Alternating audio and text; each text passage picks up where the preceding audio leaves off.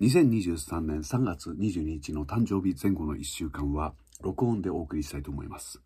毎日同じような時間に同じようなことを喋るというのも結構、えー、嫌いじゃなくてやってるわけですけれども、無理やり1週間やらないでいたらどうなるのか、この習慣は簡単に失われるのか、そのテストです。さあ、7日目です。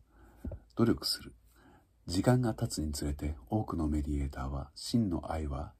魔法のように起こるだけではなく妥協理解そして努力が必要であることを知るようになります。結局のところ完璧なパートナーは存在せず最も美しい関係でさえ課題を抱えています。幸いなことにこのタイプの人は関係を強化するために必要な努力に大きな喜びを感じることができます。恋に落ちるとメディエーターは静かな外見の下にどれだけの情熱が溢れているかを明らかにします。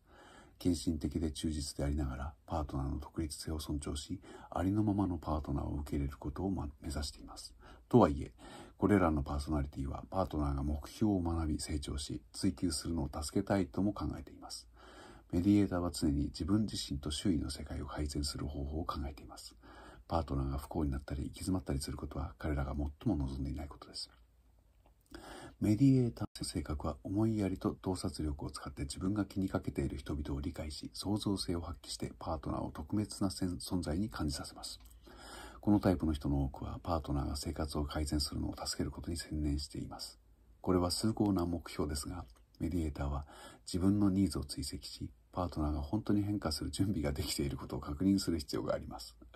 そうすることでメディエーターのサポートと検診はパートナーの生活に大きな違いをもたらすことができます。